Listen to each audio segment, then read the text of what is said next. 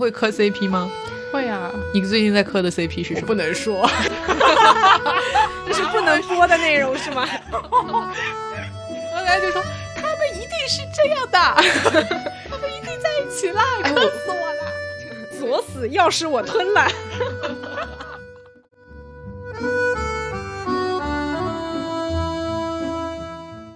学历高，所以我喜欢他。这个人很聪明，我喜欢。对，没有这个因为所以的过程。你喜欢他，你就看到他就是他就像那个膝跳反射一样，对没有经过大脑，直接你的脊柱就完成了思考。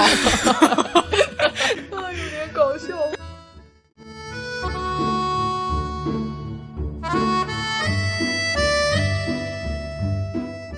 整篇都是糖，在我看来，就就是是不像他，我觉得他不是糖，他有点像那种，像你在吃年糕，嗯这个东西你吃到嘴巴里它黏黏的，然后你多嚼几下它就甜甜的。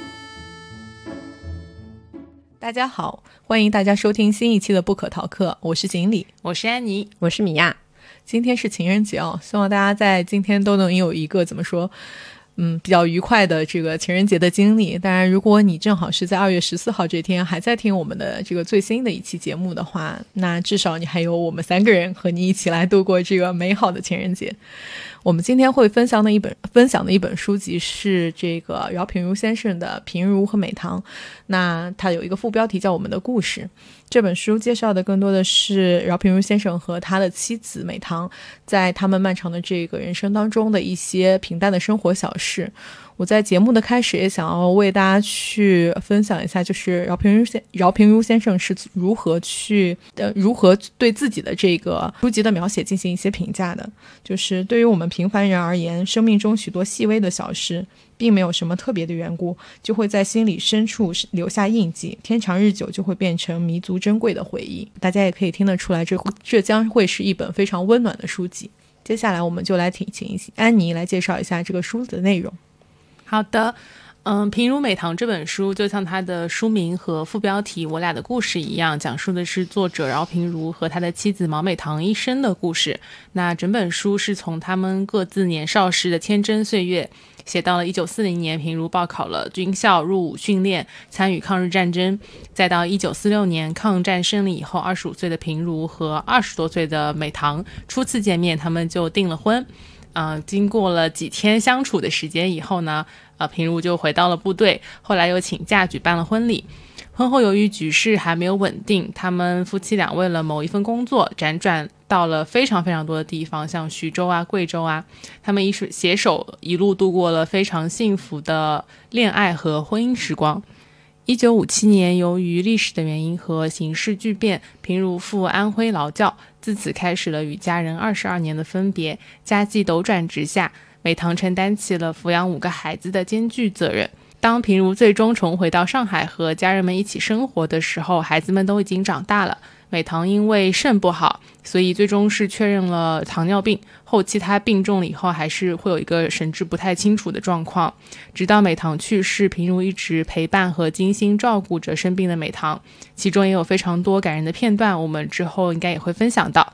在美棠去世以后，平如非常难过。她想，人的躯体是可以消失掉的，但是一个人的灵魂还有我生者对他的怀念是永远的。我要把它记下来。于是他就把他们俩的一生的事情都记下来和画下来了，留给自己的孩子和后代后代们看。平如在四年里面画了三百多幅画，整理了各种照片和书信，并加上了注解，也就是我们今天为大家分享的这本书内容里面就会有非常多的插画和他在当时画画和这些笔记里面写的很多的字，所以这是一本我非常非常喜欢的书，而且每次读我都会非常的感动。好的，谢谢安妮。那我们下面再请米娅来帮我们介绍一下作者。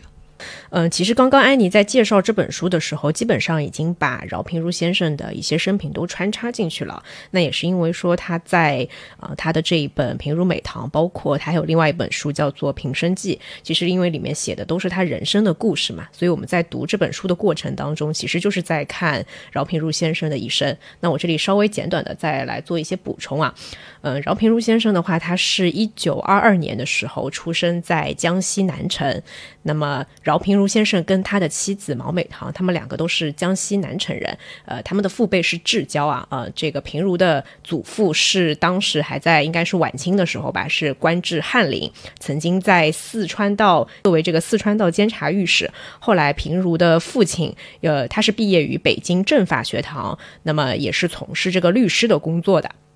后面在呃平如跟美棠结婚的时候，也是他父亲的一个好友，当时时任江西省省长来给他们作为一个证婚人啊。所以其实从饶平如先生的一个家庭背景来看，呃，怎么说算是一个富三代吧。对对对，然后毛美棠的父亲，也就是平如的妻子的他的岳父，是在江西开中药铺的，嗯，算是家里是经商的吧，还在汉口经营着钱庄和呃一些土特产的生意。那么在平如读小学小学的时候，当时的这个日本侵华战争爆发。饶平如少年的回忆当中，总是充斥着隆隆的飞机轰炸声和呃街头的这个游行队伍。那可能对于我们现在大家听众来说，这些都是非常久远的历史了。嗯，如果说大家没有具体的这个画面的话，可以参照《情深深雨蒙蒙》里面 就差不多是那个年代的一些故事，就是民国的时期啊。然后到一九四零年，当时还在读高中的饶平如，他就决定。投笔从戎，因为当时是一个战乱的年代嘛，他当时报考了黄埔军校啊，没错，就是那个著名的黄埔军校，呃，当了一名炮兵。那么中间在八年抗战期间，其实他都是在一线的这个抗战的呃抗战的这个战场上面。呃，我们在我在看另外一本《平生记》的时候，当当中会有比较多的描写，讲他在部队的时候的那些打仗的故事，其实基都是很艰苦的，最终能够活下来，也真的是九死一生啊。在当兵的这段期间，是基本上所有的时间都是投身于投身于这这个抗战的事业当中，包括当中他的母亲去世，当时的平如还在还在黄埔军校，他应该那时候在四川，所以都没有来得及去见母亲最后一面，这也成成为了他人生当中的一个很大的遗憾啊。那后面到了一九四六年，呃，那时候抗战已经胜利了。那么平如的话，从部队离开，当时他回到了家乡，呃，一方面是去参加自己弟弟的婚礼，另外一方面呢，也重新去见到了儿，其实儿时就已经认识的呃美棠。那也是在这次回到家乡以后，在这个父母的介绍和安排之下，呃，平如跟美棠就呃决定结婚啦啊。啊，后来在一九五一年的时候，当时呃，平如跟美棠辗转来到了上海，在大德路做会计和兼职做编辑。那为什么会来到上海呢？是因为当时美棠的一个舅舅是在上海的大德医院是做医生的。美棠和平如结婚以后，家里面他们做过一些小的生意啊，但都不是很成功，所以在这个家人的介绍之下，来到了上海，呃，给他们算是谋了一个营生嘛。所以后来他们一家人的话就在上海，呃，算是安定下来了。呃，大家也知道说，在那个历史的节点，有很多曾经在国国民党的一些军人，或者说呃有一部分人吧，其实是。逃去了台湾嘛？那当时美棠跟平如的话，因为是呃考虑到家人都还在大陆，所以他们其实没有选择去台湾，还是留在了大陆。呃，在上海就这么安定下来了。时间再来到了一九五八年，因为呃平如曾经是参参加过这个国民党的军人的，所以他被送到了安徽进行劳动改造。一直到了一九七九年，差不多过了二十多年以后，他才平反，重新回到了呃回到了上海啊。那后面就像呃前面安妮介绍的一样，到九二年的时候，美棠是查出有糖尿病和肾病，以及后面他的那个肾病好像蛮严重的，要一直做腹膜透析。对对对对，这个也是也是平如一直。亲自在家里给美棠去做那个腹部的透析，就还还蛮辛苦的，呃，然后美棠的一个精神状况也不是特别的好，到后期，呃，可能是阿尔阿尔兹海默症吧，就慢慢的失去了记忆，他的亲人都家里人都不认识了，他也不也不认识平如了，整个呃神智状况都比较的糟糕了啊。那么到这样的情况持续了十大概十多年以后，最终是在二零零八年的时候，美棠在上海徐汇区中心医院那个不幸去世啊。所以，我整个的这本书的一个撰写的话，是在美棠去世以后，因为饶平如实在是太过于思念妻子，所以他想要把呃曾经他跟美棠相处的一些点点滴滴的这些事情都记录下来。一开始只是画画。就像刚刚安妮介绍的，在大概几年的时间里面，饶平如画了有三百多幅画。都记录的是他们曾经的一些生活的点滴啊。后面是他的孙女，好像是他的孙女把他的那个画传到了传到了网上，得到了很多读者的欢迎，再后面才出版了呃这本《平如美堂》啊。然后我在看那个《平生记》里面的时候，因为他的时间创作的时间是晚于晚于《平如美棠》的，他对于这本书的出版以后的故事有稍微的一些多的补充。《平如美棠》在除了在中国出版以后，呃，也被翻译成了其他的语言嘛。老先生他在九十多岁高龄的时候还去过。还去过法国啊，就是作为一个是文化交流，另外一个的话也是他的《平如美棠》这本书的法文版在法国出版，所以也跟读者在跟法国的读者有一个见面的这样的一个仪式。然后就有记者问他说：“你写这本书的动机是什么？你在写作的时候有没有一些写作的提纲啊？啊，以前有没有学过画呀之类的？为什么会对当年的一些生活的记忆记得这么清楚？”然后他回答的是说他他说我不是作家，也不是漫画家，仅仅是一个平凡而普通的退休老人。我其实从来都没有写想过要写一本书，但只是因为老伴去世了，我内心太难过，日子很苦闷。别人是借酒浇愁，抽烟解闷儿，我不抽烟不喝酒，所以就想为何不把我跟老伴儿两个人过去的经历和回忆写下来画下来呢？一方面借此消磨时间，另外一方面也可以作为家史留给子孙们看看也好。他说：“我自己写的都是一些鸡毛蒜皮的家庭琐事，其实并不想公之于众的，只是因为一个偶然的机会，媒体知道了，前来采访，出版社知道了，呃，就后来就出版成了一本书。这是我做梦也没有想过的事情。呃，他形容自己是说我是一个木偶奇遇记，因为饶平如先生很很谦虚啊，他说我生性木讷，呃，不善交际。”他也不理解，说读者们为什么这么喜欢这本书，不管在国内国外都受到了很大的很大的欢迎嘛。老先生还挺有才的，他自学过自学过画画。我们在这本书里看到的很多的插画都是他自学的。他一开始是模仿那个呃丰子恺，对对对，模仿丰子恺的一个画风，画下了很多的插画。他九十岁的时候开始学弹钢琴，哎，也是自学的。这个让我一个荒荒废了已久的弹琴的这个学钢琴的人感到很惭愧啊！老先生是自己自学，而且是在九十多岁的高龄。那他为什么当时会想到九十多岁的高龄？还要开始学弹钢琴的，也是他想要弹他的妻子美棠年轻的时候很喜欢听的一些歌曲，来怀念吧，来怀念美棠。对对对，好的，谢谢米娅。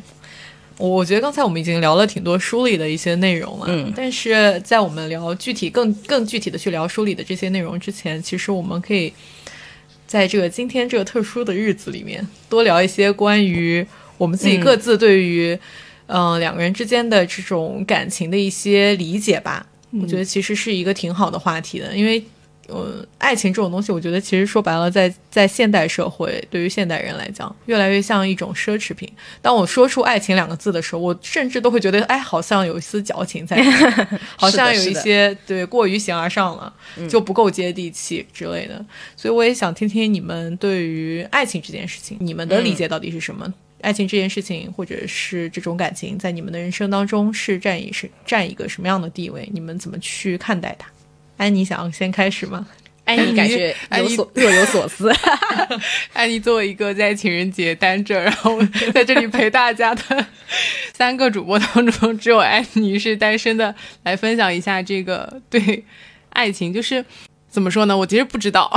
就是爱情对我来说。像锦鲤讲的，确实好像在现在比较奢侈，而且我曾经一度以为自己应该是不需要爱情了。后面，它好像不是那么必要，因为现在好像在社会上，或者说我自己在思考未来的时候，更多的想的是我的家庭、我的婚姻要怎么样，爱情的这个部分好像考虑的不是那么多。但是当然，我还是比较喜欢看一些电视剧，是这种爱情题材的。我最近看的一。个爱情故事是去年看的，是马克·李维写的《与你重逢》，就是他的那个所有的情节都非常符合我对于爱情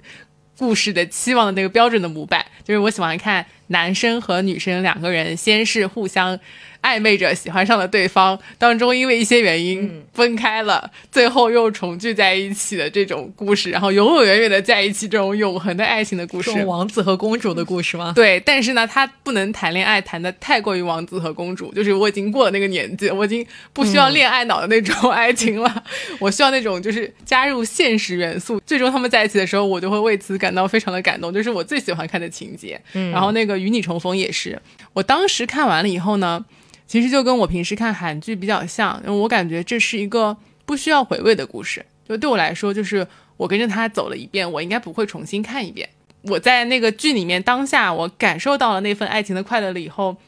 他的那个感动不会那么持久。而且我就觉得说，为什么看电视剧和看书，就是你会喜欢看他们这样的爱情故事，是因为他们是现实当中没有的。嗯，所以我就像刚刚我们在闲聊的时候，我讲说，我觉得。这本书就是平如美棠，为什么我会经常重复的去翻开来看，而且我会重复的看平如去参加一喜那一年就是的那那个演讲的视频，每次看都会想哭，就是因为他们的故事就是像小说和电视剧那么那么美好，但是这件事情都是真的，而且他们做的这些细水流长，对，而且这么多的小事都是非常浪漫的。就是他不只是有那种我们是夫妻，所以我要照顾你，就是包容你这样的一些，就是可能也是因为平如在写所有的这些记忆的时候，他把所有的小事都写进去了，你就从整本书的点点滴滴当中，你都能感受到他很爱美桃，然后就就会觉得就是怎么能是真的有这个事情呢？对，所以他们这种爱情就好像是我觉得最完美、最最理想的那种爱情了吧。所以比那个马克·里维写的那种还要对马克·里维的那本书评价不是特别好，不那么推荐大家去看。我昨天去看了一下豆瓣，大家评价就是这个书放在晋江上面 应该评分也上不了什么榜，说他写的比那个偷影子的人差很多，类似这样，就是可能他们觉得他写的这个剧情比较老套，或者是不那么不那么吸引人吧。我觉得这就是。嗯，不知道是随着年纪渐长还是怎么样的原因，就是你对于爱情的想象开始变得不太一样。嗯，就我们本来在讨论今这个情人节的选书的题材的时候，其实我们一开始是想说去选那个一个陌生女人的来信的。嗯，当然这个就跟情人节似乎也不是特别大，对，只是锦鲤喜欢这本书。对，仅仅是出于这个我自己的个人的叫什么私利。对，但我们最终还是没有选择那个故事啊，主要是在情人节的这个当天，还是希望给我们的听众朋友有一些美好的爱情的故事，对，所以保持大家的这个对对于爱情的想象。嗯，不过对于我来，我自己的爱情观来讲，其实我觉得在至少在二十岁之前或者二十岁左右的时候，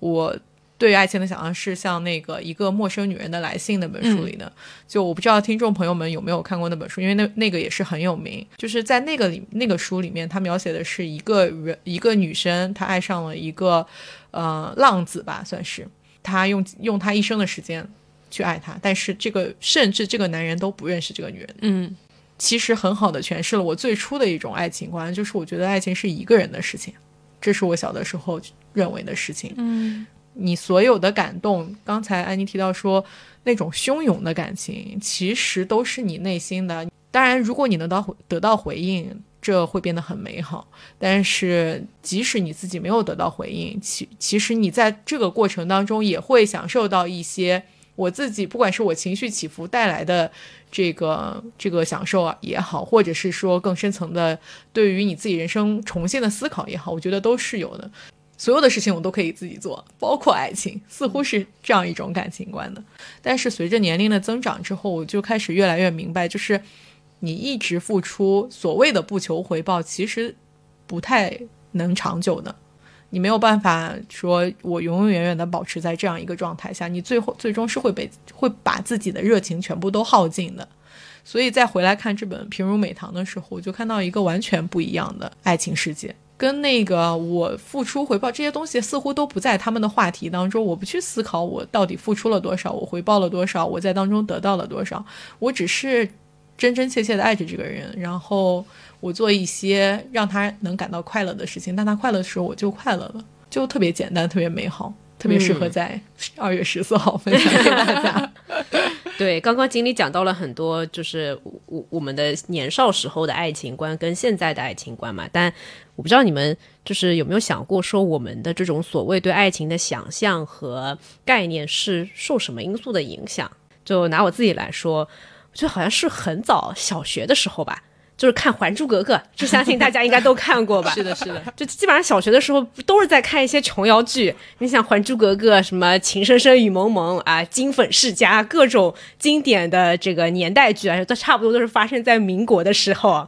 跟平如美棠的这个故事的年代也非常的相像。所以其实小的时候并不知道爱情到底是什么，很多时候就是从这些影视剧。从一些这个书籍里面去看到对于爱情的描写，我自己从前就是看这些文学作品的时候。觉得说爱情是一个很浪漫，就是那种小女生对于爱情的想象，就可以简单概括成几个时间段。就小学的时候，基本上就是在看看琼琼瑶剧了，然后到初中，小学就开始看琼瑶剧。对呀，小学就是看，就是那那个年代放的嘛。然后到了初中，就开始看一些青春小说啊，什么花园，什么饶雪漫这种，就是写青春小说的。呃，还有一些什么安妮宝贝这种写写青春疼痛小说、校园小说的，以及像那个那个小说叫什么？我现在一下子想。郭敬明的吗？不是郭敬明的，就是后来后来还大 S 还去演了女主角，哦，泡沫之夏，对，泡沫之夏。我高中的时候很喜欢那个鬼东西，对。啊，像这样好像不太尊重我。高中的时候很喜欢这本书，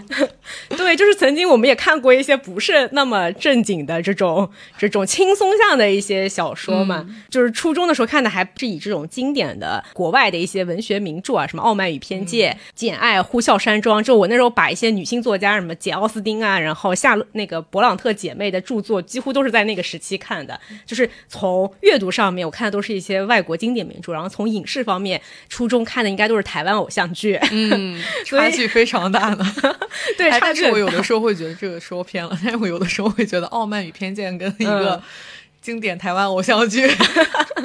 就是他们的故事情节真的是高度重合的。我超喜欢《傲慢与偏见》，对，就是我从一个喜欢《傲慢与偏见》的过程，就是一一个一个状态，变成了喜欢《简爱》。但是其实他们的本质也差不多。对，但要说回来的话，我最初的看文学作品里的爱情，我的这个文学作品的爱情之旅起点啊，是非常的陡峭。为什么这么说呢？就是我小学大概六年级的时候看了一部一本书，叫做《雷雨》，著名的。这个过于陡，对我过于陡峭了，是吧？我就是你问我爱情小说的时候，我不会想到是《雷雨》，我没觉得这是一爱情小说。对，就这个起点就非常陡峭，里面这一上来就给了我非常大的冲击啊！你看，小学六年级就要开始看一些什么啊，同母异父的兄妹的恋情，对吧？还不能相认，最后双双死于一个雨夜，对吧？还有什么后妈跟儿子的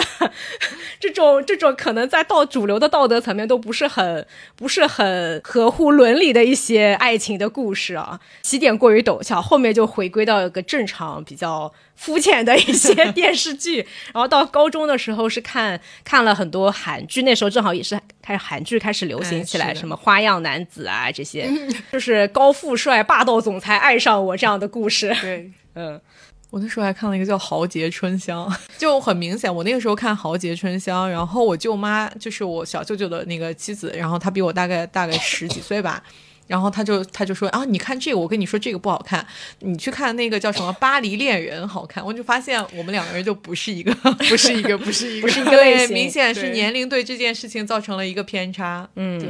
但我最近的领悟就是，我好像我其实一直以为我在长大了以后，我就对这样的爱情已经不那么追求了。嗯。就是对于对于像你在小学的时候、初中的时候，你喜欢人家男生是一种很纯粹、很纯粹的感情，而且你就是你的情绪就会非常容易因为别人的一个小动作或者一些小事情、一个小的回应，你就会非常的起伏，而且自己会脑补出非常多的这种他到底是不是喜欢我？他为什么这么做？他跟那个女生什么关系啊？类似这样的一些想法。我其实谈过几次恋爱以后，我就觉得好像对我来说这个事情已经体验过了，或者我好像就是。我还是会看，但是真现实生活当中，我好像已经不追求这种很纯粹的爱情了。我开始加入更多现实的元素，也就为什么我现在看书，我也不这么喜欢看爱情的书籍。我在看电视剧的时候，我也喜欢看那种现实的爱情剧，就是 就是男主要么就是社会地位比较低啊，然后女主什么。天生有自卑或者性格跟我很相像啊，类似这样子，就是会有一些加入现实元素，或者是三十岁女性了，对吧？然后她谈恋爱怎么谈的，这样的一些题材，就不是那种很纯粹高中生谈恋爱的那种剧了。那种剧好像现在已经不这么吸引我了。但是呢，我最近感觉我自己好像还是对内心深处我没有意识到的，我还是对这样的感情是非常的向往和和喜欢的。只是现实好像有一些 寒冷，冰冻了我的心。嗯，哎，你们会磕 CP 吗？会啊。你最近在磕的 CP 是什么？不能说，这是不能播的内容是吗？那我突然开始有一点有点好奇了呢，成功引起了我的好奇心。因为我也不是磕他们俩一定要谈恋爱，你就是磕他们俩的那种。很好的关系，他们那种有默契，或者哎，之前那个 看的那本科幻小说《拯挽救计划》里面，外星人跟人类的也可以磕起来 CP 啊！是啊，对呀，对呀，真的真的很好磕。嗯，为什么呢？为什么呢？现在其实你会发现，说很多综艺节目也在做那种恋综，对吧？然后。电视剧的话有很多甜宠剧，其实大家对于至少是在这种影视作品里面还是很喜欢磕 CP，都别说影视作品了。我之前还看过一个 B 站的 UP 主，然后他播什么内容呢？就是他跟一个韩国的女生，这个男生是 UP 主是男生，嗯，然后他跟一个韩国的女生网恋的故事。就会把他们，他用英文交流，然后把他们那个交流的过程，然后剪成视频放出来。哇，那个弹幕就只能这么说，弹幕都磕疯了。是的，真的就是啥都能磕，很神奇。嗯我老是觉得，就是爱情让我觉得最心动的那个瞬间，是你知道你喜欢他，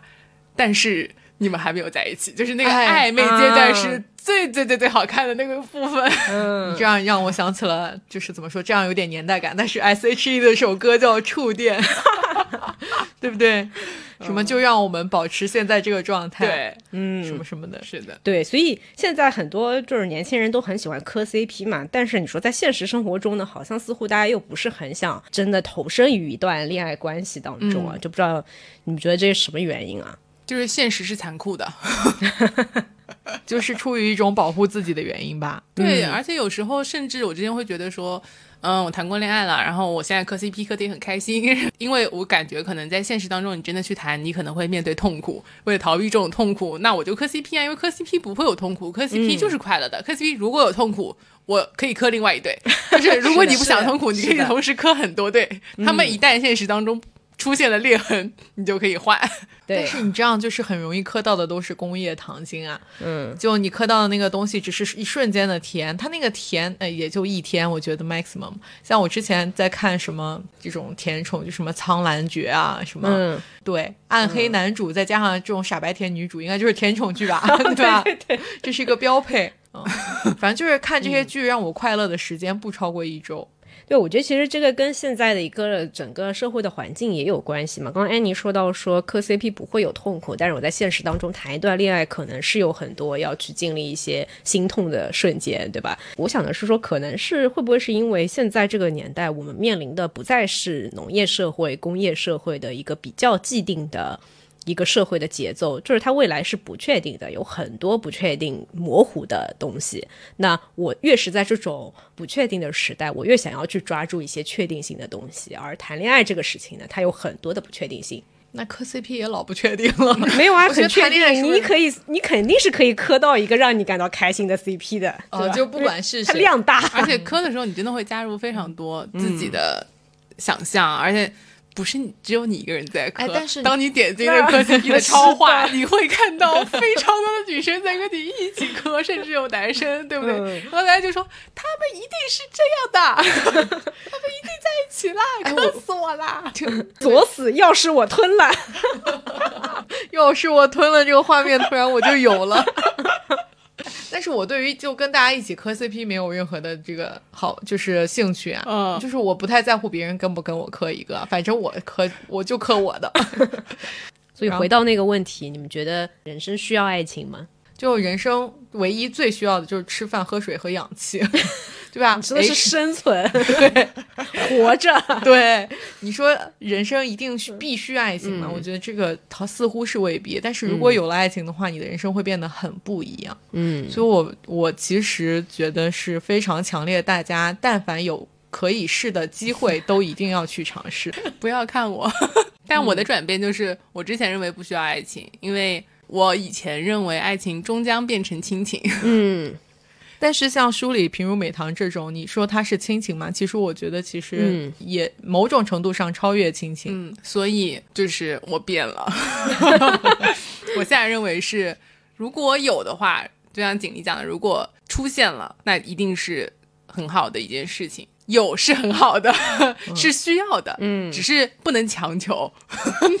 但是我我我可以再进一步深入一下我对于这件事情的想法啊，嗯。就是我之前理解，当爱情出现的时候，它应该是一场 crush，、就是你会有一瞬间的怦然心动然后你才会往下接下来给他跟这个人发生出一段非常对，嗯刻骨铭心的爱情故事。就是嗯我觉得爱情是需要需要的，但是未必你需要的是刻骨铭心的爱情，嗯或者是波涛汹涌的。就是爱情未必是它有很起多非常大的。嗯，所以我们还要接受这种爱情的形式的多样。但凡你去跟大家去讲说爱情是一定需要的，没有爱情的时候你不要轻易走进婚姻的时候，似乎就在劝退很多人。大家就总是会说我我没有遇到过一个这样的人，遇到一个这样的人太难太难了。嗯，但是我觉得其实就是还是不要错过任何一个可能的机会。当你有一丝心动的感觉的时候，抓住它。如果说真的从来都没有过这么一个瞬间的话，那确实是会有点遗憾。嗯，对，而且刚刚安妮讲到的，嗯，觉得爱情终将会变成亲情嘛，我觉得这也是很多人对于他们渴望爱爱情而又觉得望而却退的一个原因，觉得这个东西保质期很短。嗯婚姻是爱情的坟墓。就是看你怎么去看待爱情的定义了。如果是从狭义的范围去看爱情的话，如果是就是锦鲤说的那个怦然心动的瞬间，哎，就是那个多巴胺强烈分泌的那、那个心动的那一阵的话，确实它的时持续的时间不会不会特别的长。对，但如果说我们看广义的对于爱情的定定义的话，它有前面多巴胺分泌的这个阶段，也有后面呃，你们不管是有没有结婚啊，就相对来说进入到了一个平稳的周期里面的时候，从多巴胺进入到了这个内啡肽的这个时期。多巴胺是想让你要的更多，它给你的给人的是一种刺激性的感觉，所以就是说什么谈恋爱就像跟其实跟坐过山车差不多，都是那种很刺激的感觉。嗯，但是内啡肽式的不太一样，它给给人的是这种平静式的，嗯、幸福吧，算是。其实我在《平如美堂》这本书里面读到的更多是这种内啡肽式的爱情。嗯。经典的有一个爱情三角理论，嗯不是三角恋的那个三角，是爱情 三角理论啊。他讲的是说爱情有三个呃元素去构成嘛，一个是激情，就是英文叫做 passion，一个是激情，然后第二个的话是亲密。第三个的话是责任，嗯啊，完美的爱情当然是这三个元素都要有，你要有他对他有心动的瞬间，然后两个人在一起的时候能聊到一块儿，你们有很多可以一起去做的事情，有互相的陪伴，以及哎最终可能进入到了婚姻，就像我们在《品如美堂》这本书里面看到的一样，他们可能三个因素都占全了，但也有一些爱情的故事，可能它是占到了其中的两个元素，嗯啊，或者甚至有一些是只占到一个元素。经典的爱情故事《泰坦尼克号》，Rose 和 Jack，他们可能就是属于。激情式的，还没来得及发展到后面内啡肽时期呢，就被迫，被迫对吧，就终止了。啊就是这种有激情和亲密、浪漫式爱情，对浪漫没有式爱情这个责任在里面。是的，是的，所以大家不用局，我觉得是不用局限于说要把爱情狭义的认为它是激情的那么一个阶段，它是一个在时间维度上更长的一个阶段。嗯，对，我应该向往的是有伴式爱情，就是激情没那么重要，激情在一开始出现过就可以了，后面就是亲密和责任。我觉得那它到很重要啊，你都没有开始，哪来的后面陪伴呢？哎那它像一个小手一样，在你的背后这样啪一推，对 然后就把你推出去了。我现在可以接受，就这一推，我会努力的奔跑。我之前就是空洞式爱情，好像也可以考虑，然后他说哦不行不行，我还是要想要好好的谈，好好的恋爱以后再结婚的。但完美式又觉得很难。就属于可遇而不可求吧。嗯所以，那你们觉得为什么长辈那一代他们的爱情会比较长久以及稳定，然后到我们这一代爱情才会变得稀少？首先一个你喜欢一个人，肯定。不单单因为说对方对我好，我觉得这是很多女生会存在的一个误区。我我觉得我可以接受这个男生，或者我喜欢这个男生，是因为他对我很好。就是我觉得一定要区分出来伴侣跟保姆的区别。是，你但是你找另外一半不是为了让他单纯只是来照顾你的生活，对吧？你们两个人肯定是要，首先第一个，你对对方的身上的一些特质要有欣赏他的地方，这样你们才能够长久的持续下去。另外一个，如果你喜欢的是他对你很照顾，他对你好，那其实你本质上喜欢的还是自己。这样的感情，在我的价值观里面啊是不太能够能够长久的去维系下去的。就可能一开始也会有那个激情的，但是到了激情开始退去以后，你们就后期的发展可能就会有一些有一些问题的出现。嗯，对，这个是分享一下我们最近在讨论，就是我们的这个朋友之间的他们一段关系进展的非常迅速，进而引发的一些一些思考吧。嗯，哎，所以这其实也就延伸出来对，我之前的一个想法，就是当你喜欢喜欢一个人的时候，你到底是喜欢他的某一部分特质，嗯还是说你会喜欢他的全部？就我们上次在讨论嗯如雪如山的时候，对是，大家在在说的，人都有缺点，我不能是喜欢他这个全部的。嗯，所以你现在还是这么觉得吗？肯定我我不可能喜欢一个人的全部的。我也觉得那怎么对啊那对于那个你不喜欢的那部分，但是只要他在我们在人生的一些大方向上面，在三观上上面两个人是呃在这个维度上是一致的，你们的三观是契合的，但是在一些生活处理他的短板？就是三观一致呀，这就是底线。在嗯底线的基础之上，两个人肯定是要去持续的磨合的，这是我我的一个观念啊，就磨合就是忍受，对不对？也不一定是忍受。改变，就是你对你把你的观念告诉他，然后他觉得没有那么不能接受，就是那个不是你的底线，他没有触碰你的底线的情况下，对，其实你们要不然就不触碰，要不然就互相和解。我不确定，我没有试过，我不喜欢冲突，所以我很羡慕。就这书里面他们只吵过一次架，嗯嗯，我真的是不太相信说人的改、人，特别是因为其他人来改变自己呢。嗯嗯，就是你很难说，哎，我我喜欢他这个，但是我不喜欢他那个，但是我觉得我可以让他改。这就是肯定有要妥协的地方嘛。就像你在工作当中，也一定是没有说我找到一个非常完美的一个工作的环境，所有的因素都很完美，肯定是有那些呃，我觉得要妥协一下，但是好像妥协一下呢，又不触碰到我的底线的部分，这种我觉得是 OK 的。因为你要找一个各方面都完全契合的，真的也太难了，那就只能磕 CP 了。就各方面都就是很难。你喜欢他未必是，就是你喜欢他本质上是一个很主观的东西吗？那是很主观的，对，所以你很难说拆开来说，我喜欢他的这块，我不喜欢他的这块。就是人和人的相处是很难说我我整个把它拆开来的。也很难客观的去对打分。我喜欢上了这个人之后，其实你是把他当做一个整体来看的。对你会发现在这个相处的过程当中，有一些事情他的做所作所为跟你之前的想象有一些差距的地方。或者我觉得 crush 反而不是一个整体，哎它就是一个点放的极其的大。那个心动的瞬间，它之所以是瞬间，你瞬间只能看清一个点，怎么可能看得清它的全貌呢？是理性和感性对吧的冲突。有可能还甚至可能是一些非常表面的因素，比如说，哎，这个人就是长得你喜欢这个人的时候，其实你的内心当中不是思考过这个人长得帅，所以我喜欢他，或者这个人会弹吉他，嗯所以我喜欢他；这个人学历高，所以我喜欢他；这个人很聪明，我喜欢，没有这个因为所以的过程。他就像那个膝跳反射一样，对没有经过大脑，直接你的脊柱就完成了思考。他真的对生物学有研究，你看了什么书啊？我的天呐！啊，有点搞笑。对我之前因为别人给我建议的时候，因为嗯，哎，我真的很难在节目当中承认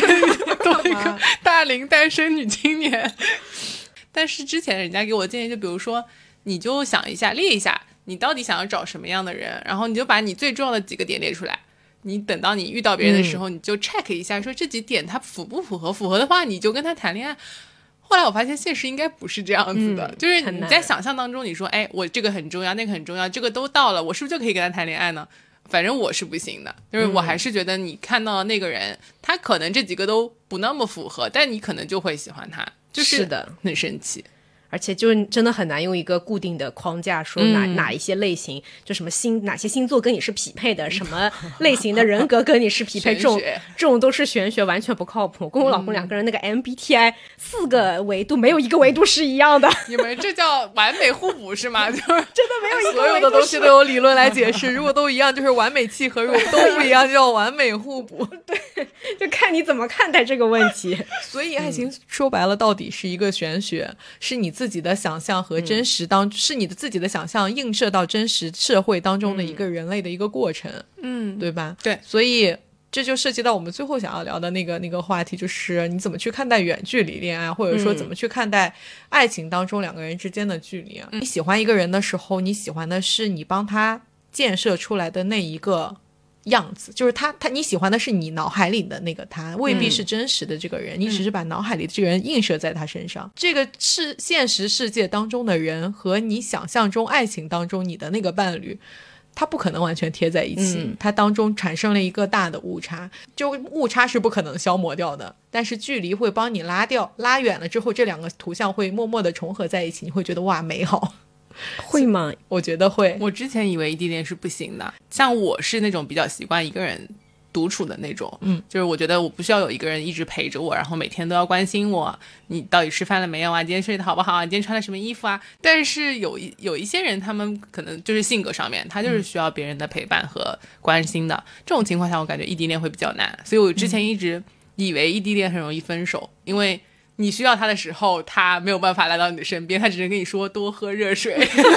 多喝热水。对不对？我就以为不行，但是这本书又再一次的打破了我的，就是他用事实证明了异地恋是可能的，而且我自己关注的一个博主，他自己也是异地恋，他在香港，他的男朋友应该是在大陆这一个城市嘛，嗯，但是我觉得他们俩的那种恋爱就是非常的健康，他们就是保持这种线上的。嗯，沟通，哎他们的沟通是非常精神上，就是互相促进对方的那一种沟通，他们互相都在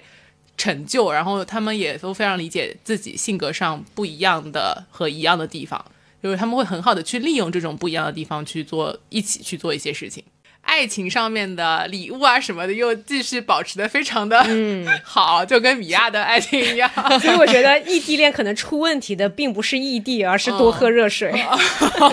这样吗？对，因为安妮讲到关注的博主的故事，我想到我关注的那也也是 B 站的一个 UP 主，也是蛮有名的一个 UP 主。我网上看到，也不知道当中真假的成分有多少。但他们一开始也是网上就是认识的，然后也是有一段时间是异地，就。不是多喝热水哦，是直接这个女生说她有一个哎特别想去做一件事情，或者啊我我想要去看什么呃黄浦江畔的夜景，类似这种，然后说马上给她订一个在黄浦江边的酒店，酒店已经帮你订好了，你今晚就去。突然霸总了，怎么回事？嗯 所以出问题的不可能不是异地，可能是多喝热水。对，我觉得就是如果说一个人特别特别需要你在那里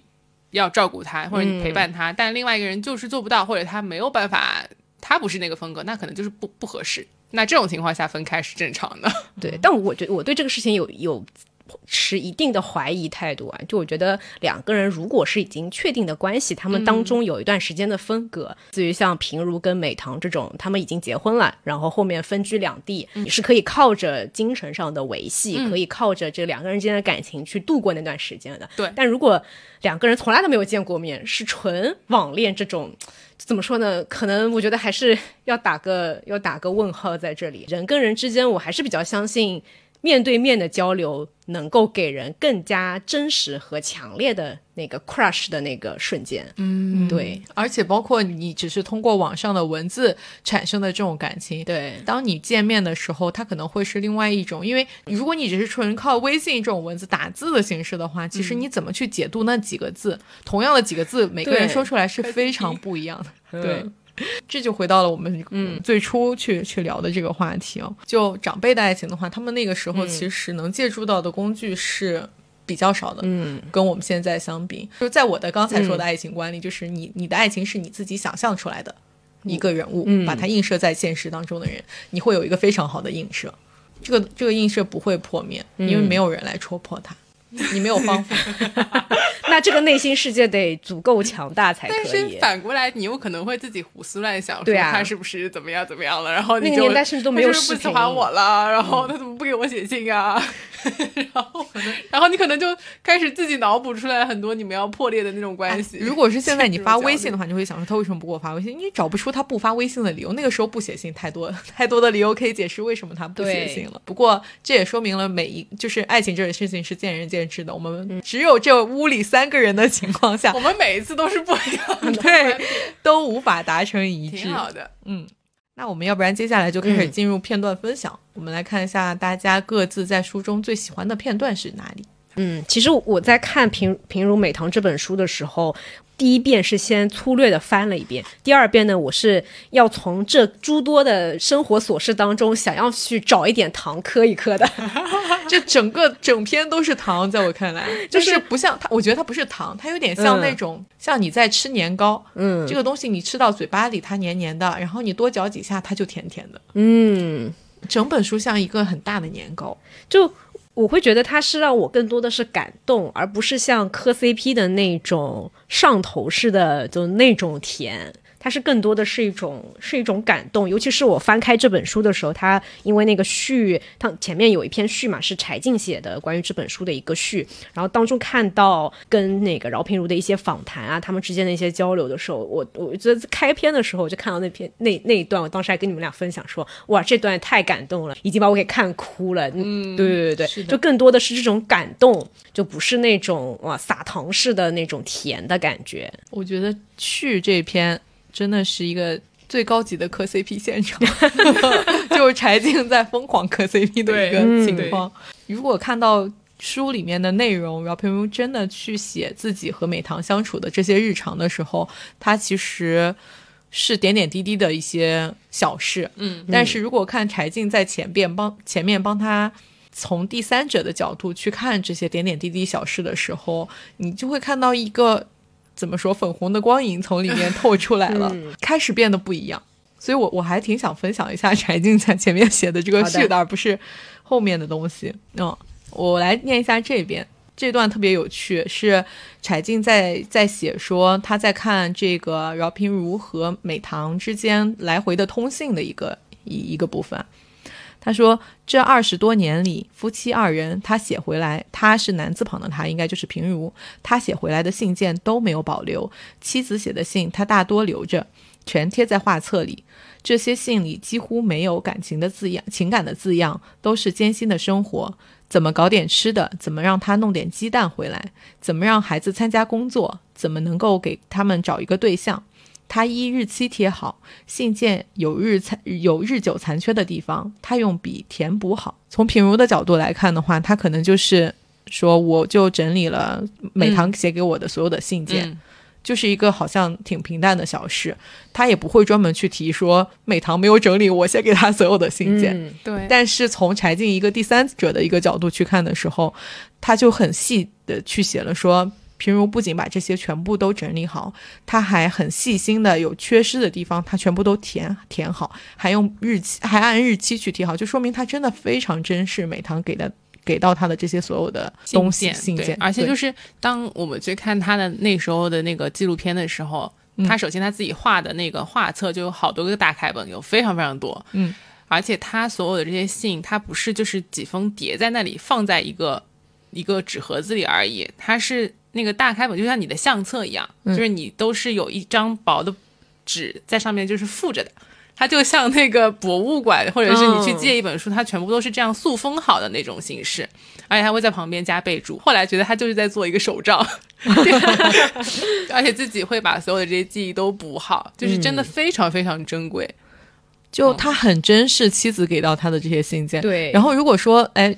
美棠似乎不是那么珍视平如给他的东西，因为他一封信都没有贴好。但是后面说的那一句话就会很显示出美棠到底是一个什么性格的人，他就是这样一个大大咧咧的性格。然后下面就说美棠是个小小暴脾气。那个柴静说，我就我趴在床上看，一边摘些字句，看到有的地方会失笑。美棠是个小暴脾气，信里有时写。我很气你，我很生气，我越写越气。笔一扔，后边就不写了，要过一两个月才有新的信。我就觉得他很可爱，所以这其实就是说了为什么那个平如写给美棠的信，他大部分都没有留着，他就不是一个这种像平如那么细心的一个人。其实平如，而且平如也肯定非常了解美棠的这样一个性格，所以他也不会觉得说美棠没有珍惜他的那些信是有什么，就是两个人不会因此产生任何的局语和误解。这种程度的一种相知相许，就真的非常的令人感动。嗯，平日会用那个一首诗的一个句子里去去说他对于美棠的那个回忆，我也觉得很感动。就是相思始觉海非深，这句话就是嗯，就是这本书的最后的地方有有一句话：“海并不深，怀念一个人比海还要深。”是这句话的意思吗？是的，嗯，好的，让我们来让米娅来分享一段。对我我想分享的一有两段吧，一段是也是柴静写的这篇序里面，呃，关于说在美棠当时应该已经精神状况已经不是特别好了，他很少都有清醒的时候，对他都记不得人，然后现在可能说一句话过会儿就忘了，然后在那段时间呢就。平如已经辞去了他的这个工作，应该是在家里面，呃，就全职照顾美棠的。然后那个这里有一段柴静从一个旁观者的视角描述那那段时间他们的一个相处的方式嘛，就美棠可能呃突然说哎我要吃一个什么哪个字号的糕点哪一个店铺的熟食，然后然后这个平如的话就会呃老老爷爷那时候应该年纪也挺大了七八十岁了，就还骑个自行车给他去把东西都买回来，但是买回来以后呢，美棠又完全不记得自己当时说过的话了，就又又这个东西又不要吃了，所以其实他们的子女。呃，孙辈都在劝劝这个平如说，就是类似于你你就不要他说什么你就赶紧去做什么，就也没有意义，而且可能会摔一跤啊什么，你自己的身体也要当心。嗯，然后柴静是这么写的，他说想不到老爷子神经那么脆弱，亏他还是当过当过兵放过炮的，恩爱夫妻是很多的，但是那些事情在那个时候已经没有什么实际的意义，小辈都在制止。觉得做来也是徒增自己的伤心，不知道他是特别的天真还是特别的勇敢。然后饶平如他是这么回答的：“他说不这样做，我心就不安，理就不得。就这么一句话，明知其不可为而为之，做了我心里没有什么愧疚，不做倒是一个永远的谴责。那一辈子就不会好过的。拷问自己，人生当中你可以做的事情，为什么不去做呢？”然后柴静写到说：“听到这里，他内心有所触动，失去了再继续问下去的勇气。”我当时看到看到这一段的时候，就觉得特别感动。看上去是一个不可理解的事情，就是你对一个阿尔兹海默症的老人，他完全都不不认识你，也不记得他自己说过什么话，为什么还要这么执着的去满足他说的所有的一些要求？嗯，就也一方面是求心安嘛，另方另外一方面也是不要留遗憾。就我能做的事情，为什么不去做呢？嗯，而且平如他对美棠其实是有一些愧疚的，就是因为在他。离开这个上海去安徽的那段时间里面，美棠其实生活的是很艰辛的。她一个人跟她的妈妈，就是对于平如来说是岳母嘛，要照顾五个小孩，而且家里面其实就没钱。她我记得有一封信里面，就是她跟平如说：“你下个月要寄回来二十五块钱。”写完这句话，他又说：“啊，不用了，你还是寄二十块钱吧，我能够想办法跟我们的小孩，就是让孩子们吃得上饭，然后我也在做其他什么样的工作。”美堂那段时间非常的艰辛，而且也因为去做了很多不一样的工作，所以身体也不好。对他就是像他在那个自然博物馆去搬水泥这些，其实让他的腰都会不好。就为什么说我觉得长辈的爱情他们会这么深沉，就是因为他们一起被迫经历了一些苦难，然后他们共同去挺过来的这个过程，让他们对互相就是我们再遇到任何的问题，我们还是能够。陪在彼此身边的，就是我们是能够互相扶持的，这种感情就是那种超乎于 crush 的那种对深沉的感情了。对，而且你想，美棠她也是大户人家的小姐，对，她的父亲是经商的嘛，家里条件从小条件是很好的，嗯，什么这种日常起居，别说去做重活了，家里的家务什么都不需要她自己亲手去做，都有佣人、保姆。但是到后面家里的嗯经济状况确实也不行，然后平如不是被去送去劳改了嘛，所以其实所有的。重担都落到了美棠的身上，嗯，她被迫要去做很多重体力的活，也是导致他可能后面就是腰就不太好。对的。后来那个美棠去世以后，平如是在呃，他就时不时的会去一些他们曾经一起去过的地方嘛，就是怀念自己的妻子。然后他每次经过上海自然博物馆的时候，都会去那个台阶上面去坐一坐。对，因为他就想到说，这个这些台阶就是当年美棠对，可能不知道具体是哪几级台阶，但肯定是有他搬过水泥就是砌起来的那几级台阶。对，对，他在一席分呃做的那个演讲讲到这一段的时候，哇，也是非常弹幕都是全部都在说哇泪目泪目。对 的，是的，是的。对，然后另外一段的话，应该是在美棠去世以后，后来平如是剪下了一缕她的头发嘛，然后用红丝线缠绕起来，一直都带在身边作为一个纪念。然后到后面，呃，平如美棠这本书在法国出版了以后，老先生不是还去了一趟法国嘛？他当时就把这一缕头发。就他随身携带的这个，他对于美棠的一个思念吧，他把这个这一缕头发也一起带去了，带去了法国。就这这点还让我挺感动的，非常的感人。嗯，好的，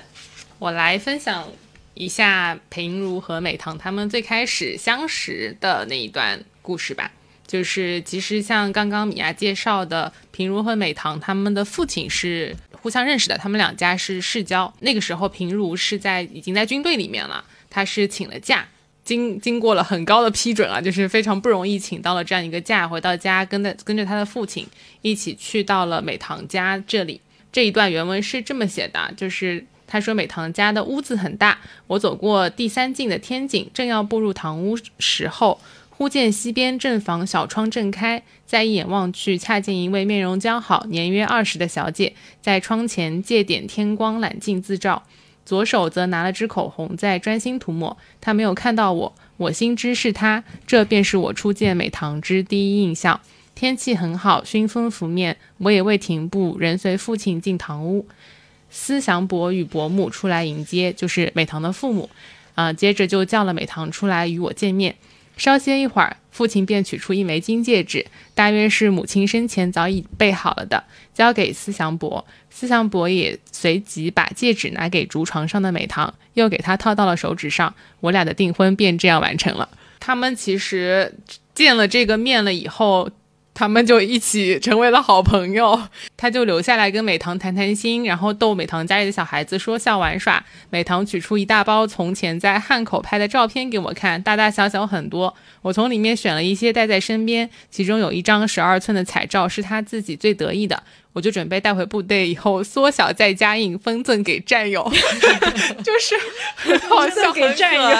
而且他回去了以后，真的是把美棠的照片都贴在他床头，就是大家进来一看都能看到他，他的要向全世界宣告我有女朋友了。对的，对的，对的。未婚妻应该这么说，那时候他们已经订婚了。是的，而且他们两个是其实。嗯，就是平如在后来一起讲的时候，他有讲到说他们俩的个性其实是很相似的，因为他们其实都喜欢唱歌、跳舞这些文娱活动。美棠的性格也是很放得开的，就他们才刚认识，他就兴致很高，很喜欢唱歌，就拿着几张报纸卷成圆筒形状代替扩音器唱，唱的都是流行歌曲，然后唱了好多支。他们后来在结婚了以后，去各个地方也是。非常开心，两个人经常会去公园散步啊，去看一些剧啊，然后一起唱歌，一起吹口琴，就是非常浪漫的谈恋爱的经历。哎，这我就不得不说。门当户对的重要性，就这个门当户对不是说呃经济条件上，当然像平如跟美棠他们是这种比较完美式的，就家里的经济条件正好也是门当户对，一个从政对吧，一个是家里经商的，但是更重要的是说两个人的三观以及说你对精神世界的一个追求，两个人是不是有一些可以。聊得来的、说得着的人，对吧？一到一句顶一万句，就是要找一个说得着的人。可能你们是有共同的兴趣爱好，或者有的时候不是兴趣爱，但你们愿意一起共同去做一些事情。我就想说，像平如跟美棠，如果说啊，平如她娶的不是像美棠这样子受过教育的女性，因为美棠她是从小在那个教会学校嘛，在教会学校上学的，她英文、法文都说得很好。你看他们那个年代就看什么魂断蓝桥啊，这些外国电影，就两个人是有对于文艺作品的这种欣赏在的，也有很多可以聊得来的地方，哎，都喜欢唱歌啊、跳舞啊这样子。对，如果说是聊不来的，那可能就这段婚姻也不一定能够持续美满的走到走到他们晚年的时候了。嗯，还有一段是他们在上海，那个时候应该年纪嗯已经平如那个时候还没有劳改被送去劳改的时候，他们是刚到了上海，然后上海人民的生活非常的丰富和热闹，经常可以出去唱歌跳舞。然后平如就写说，不跳舞的时候我们去看电影，我的视力很好，美堂则是近视。我们去看电影，如果坐在中间排或者后排，美堂就看不清楚。结果坐在前排，时间长了，我终于也成了近视眼。这样一来，我终于和美棠同步了。还有一个也是很有趣的片段，就是平如他说：“我因在大德出版社编妇婴卫生刊物，一次看见上面刊载巴夫洛夫的无痛分娩法，像得了宝，回家就对美棠宣传起来。美棠听我把话说完，淡淡回道：‘这个巴夫洛夫是男的还是女的？’男的。”话没说完，他就往我大腿上狠狠地拧了一把，痛不痛？他还是淡定地问：“痛痛。”我叫道：“女人生孩子，你们男人怎么知道痛不痛？”他说：“ 就是我觉得这些都是很有趣的这种生活的小细节吧，对不对他们很幸福。就他们真的很互相包容，我觉得在这、这里面我读到的东西是对，所以就不吵架。其实能吵架的事情是很多的，对生活当中，只要生活在一起，就会有很多可以吵架的事情发生。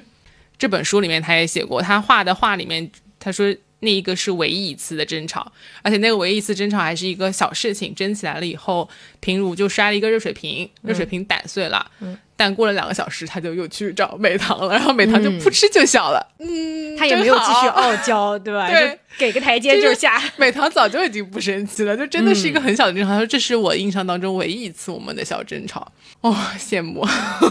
就两个人都是很纯真的人，嗯我最后还想分享的是，哎，这个有点忧伤，就是美棠最后去世的那一个片段。就这个片段是我不管是他在讲完一席，还是看这个书里面印象最深最深的，就是那个时候美棠已经住在医院里面了。这个书里面他在写到这一段的时候，旁边也是画了一幅美棠在病床上面，然后这幅画上面写的是最后的一滴眼泪。美棠住在医院里面，那个时候因为嗯，他的这个神志也不是很清楚，而且后来他的听力是已经减退了的，平时是要靠助听器。到了病重不再使用助听器的时候，平如就是要用文字和图画跟他交流，跟他说你不要拉管子。然后美堂也会，呃，他也会跟美堂说你要多吃点营养，然后早点恢复健康，马上出院回家。这个是在平如他后来的这个采访当中，他也有提到说，他其实不管美棠的身体状况怎么样，他其实一直心中都希望他能够健康，就是希望他能够恢复到健康以后，再跟他一起活得更久。那个时候，美棠因为经常处于精神不是很神志不是很清楚的那个状态，有一天正当运红，运红就是他们的孩子之一，陪在他身边时，美棠忽然醒来，又好似得了一刻清醒。他对女儿说：“你要好好照顾你爸爸。”说罢便昏昏睡去。